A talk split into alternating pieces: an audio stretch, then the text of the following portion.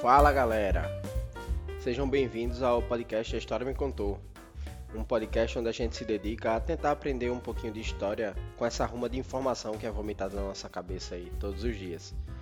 Eu me chamo Thomas, eu sou professor de História e apresentador deste que é o podcast número 1 um da família brasileira. Tirar onda, meu irmão! Esse é o nosso primeiro episódio e vamos falar um pouquinho do filme Operação Final, lançado pela Netflix em 2018. Essa semana eu fiz um post no Instagram falando um pouco desse filme. Se você não tá seguindo a página no Instagram, tá de vacilação, meu irmão. Pesquisa lá, a história me contou e segue, doido, é de graça. Não tem nem motivo para não seguir. O filme Operação Final ele narra as ações em torno da captura do oficial nazista Adolf Eichmann pelo Serviço Secreto de Israel, a Mossad.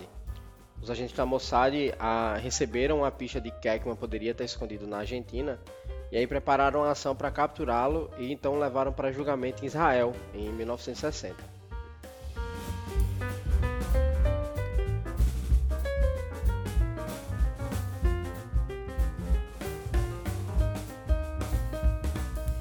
Mas é, é, importante a gente tentar entender um pouquinho quem era Adolf Eichmann, que fez a rapaziada sair de Israel para ir buscar ele na América do Sul. Né? Eichmann ele foi um tenente-coronel da Schutzstaffel, ASS, uma das principais agências de segurança da Alemanha nazista. Ele foi o responsável por apenas toda a logística envolvida na deportação de judeus das zonas ocupadas pela Alemanha durante a guerra para os campos de concentração basicamente ele mandava a galera pra morte, né? Ao fim da guerra, ele até chegou a ser preso pelos aliados, mas conseguiu fugir e foi viver em uma região do, no nordeste da Alemanha. Aí depois ele foi para a Áustria, viveu lá até 1950, mas o clima na Europa ainda estava ruim, não era muito bom ser nazista lá nessa época. E aí ele conseguiu um, alguns documentos falsos e conseguiu fugir para a Argentina.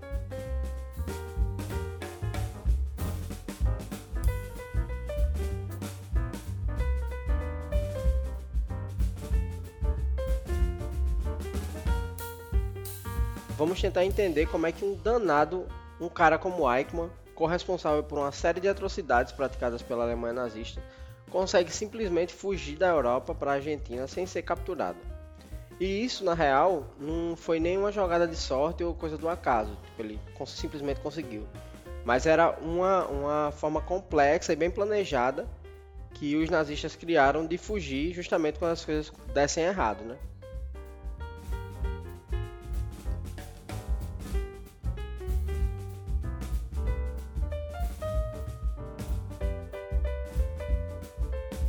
Durante a guerra, e sobretudo no pós-guerra, os nazistas construíram algumas rotas de fuga que ficaram conhecidas como headlines e que objetivavam justamente dar vazão aos nazistas que estavam se escondendo por toda a Europa, principalmente a partir de 1946. Essas rotas de fugas eram viagens marítimas organizadas que quase sempre tinham como destino a América do Sul. Dentre uma das rotas mais utilizadas pelos nazistas é, que foi inclusive utilizada por Eichmann e por outro, na, outros nazis famosos, era a rota italiana, que obviamente, como o nome diz, começava na Itália e tinha como destino justamente a Argentina. A gente vai falar um pouquinho dessa rota, tanto pelo fato de ter sido utilizada por Eichmann para manter a conexão com o filme, né? como porque o processo de, de fuga através dessa rota contava com a participação de duas importantes instituições, que era a Igreja Católica e a Cruz Vermelha.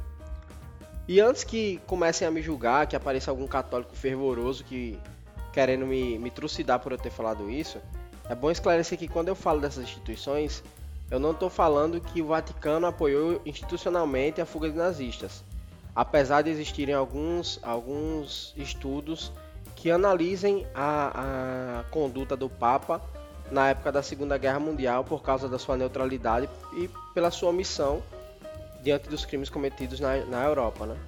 Eu estou falando que alguns agentes dessas instituições, tanto da Igreja Católica quanto da Cruz Vermelha, acabaram participando e até facilitando o processo de fuga. Então venha devagarzinho, viu?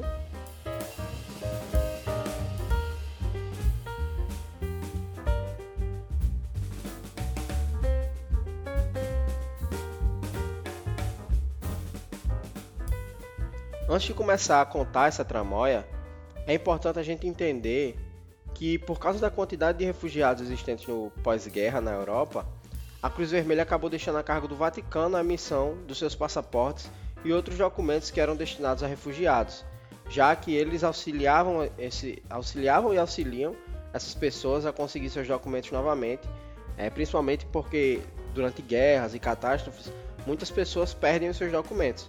E aí a Cruz Vermelha tem essa ação de auxiliar as pessoas na recuperação é, dos seus documentos. E eles fazem isso desde 1945. E aí, é, como no pós-guerra tinha muito refugiado na Europa, a Cruz Vermelha acabou deixando a cargo do Vaticano a emissão de alguns desses documentos e também dos passaportes. Esclarecido esse ponto, é importante entender outra peça fundamental desse processo de fuga dos nazistas através da rota italiana, que era a participação do bispo Alois Rudal.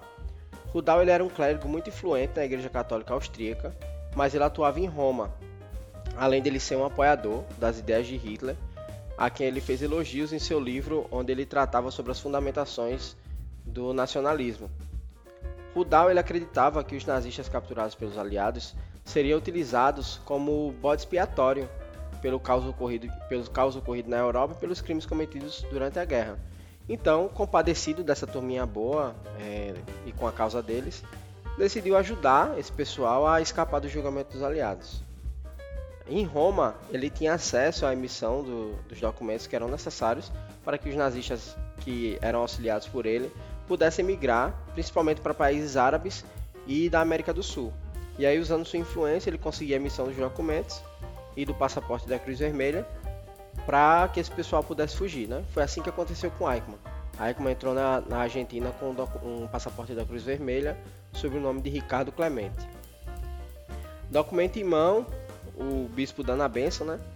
A próxima parada era quase sempre a América do Sul, como foi o caso de, de Eichmann e também de outro naziboy bastante famosinho, que seguiu justamente a mesma rota, seguindo o mesmo modus operandi, que foi o Joseph Mengele, que foi o médico de Auschwitz ficou conhecido como o Anjo da Morte e que é notório por fazer experimentos em seres humanos, experimentos científicos em seres humanos, na maioria das vezes sem utilizar anestesia. E a Argentina também não era escolhida por acaso, né? além de ter sido uma, a, a rota estipulada, ela foi escolhida é, porque o governo argentino na época demonstrava muitas vezes apoio às ideias de Hitler e à organização do Estado alemão sobre os nazistas. Além disso, Várias autoridades diplomáticas e também da Igreja Católica Argentina acabavam participando dos esforços é, na fuga dos nazistas. Chegando na Argentina, essa galera ou migrava para outros países, como aconteceu com Mengele, que trabalhou na Argentina um tempo, viveu na Argentina um tempo, e depois fugiu para o Brasil, justamente quando ele soube da captura de, de Adolf Eichmann. Né? Ele achou que poderia ser um próximo alvo e acabou fugindo para o Brasil e viveu aqui até 79, quando ele morreu afogado na praia de Bertioga, em São Paulo. Ou então, os nazistas fixavam residência na própria Argentina, como aconteceu com o Eichmann. Independente do país, eles conseguiam se estabelecer e viver normalmente as suas vidas sem levantar suspeita. Outro caso interessante, além de Mengele e Eichmann, foi o caso de Walter Ralph. Ele era um coronel da SS, foi o idealizador das câmaras de gás móveis, que foram utilizadas para matar cerca de 100 mil pessoas, de acordo com um relatório assinado por ele mesmo, mas os historiadores acreditam que esse número pode chegar até 250 mil mortes. Ralph ele viveu no Chile até a sua morte, chegando inclusive a ser protegido pela ditadura de Pinochet, que atrasou diversos pedidos de, extradição feitos pelo, pela Alemanha Ocidental. Né? É, eles tinham o objetivo de levar Ralph a julgamento e o Chile atrasava esse processo. Então, Walter Ralph foi mais um dos auxiliados também é, por países da América do Sul e também pelo bispo Luiz Rudal, que auxiliou, facilitou o processo para que Ralph chegasse até a América do Sul.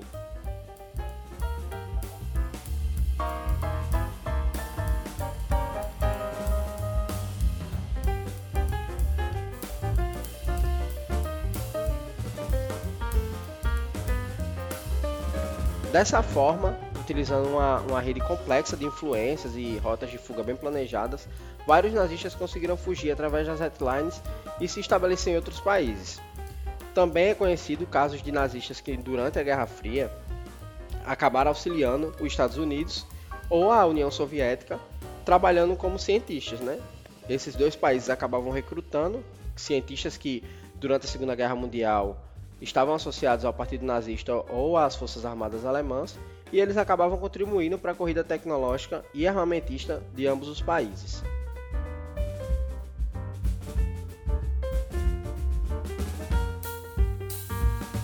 E é isso, galera. Eu espero que vocês tenham gostado do episódio. Foi um episódio um pouquinho curto. É... Se você gostou, já deixa o like aí no seu aplicativo de áudio favorito. Segue nossa página no Instagram. A gente também está no Facebook. Se você quiser entrar em contato, só mandar uma mensagem no Insta ou usar o endereço de e-mail que está aqui na descrição, beleza? Eu tentei abordar um assunto que é pouco apresentado quando se fala de Segunda Guerra Mundial e que o filme também não aborda, já que ele já mostra a Eichmann é, na Argentina e os eventos em torno da ação da Mossad. Então foi uma coisa que eu, ao assistir o filme, senti falta e decidi abordar, beleza? Espero que vocês tenham gostado, obrigado por ouvir até aqui e até a próxima. Valeu!